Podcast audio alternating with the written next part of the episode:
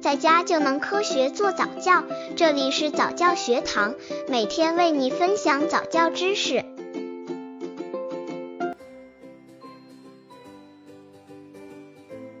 宝宝语言启蒙、口腔游戏和动作的灵活度练习。一玩舌头。在宝宝的嘴唇周围涂上一些奶油或糖水，让宝宝试着将舌头伸出嘴巴外面，上下左右动，或是发出罗罗罗的声音，让宝宝学，都可以促进舌头灵活度。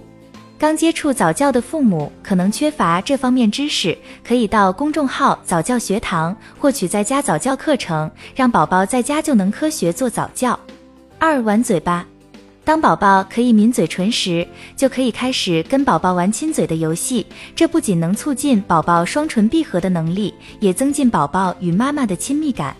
在宝宝满周岁，学会将双唇包住杯缘喝水之后，就要开始让他练习吸水或用吸管喝饮料。这个吸的动作可以促进脸颊肌肉的力量及双唇闭合的力量。三吹一吹。在宝宝还小的时候，可以多在他的脸颊上轻轻地吹气，让他感受那股气流。当宝宝大一点的时候，让他模仿你把嘴嘟起来，试着吹吹看。如果他不太会吹，可以利用一些小道具，例如小风车、羽毛或小纸片等来启发他。四嚼一嚼。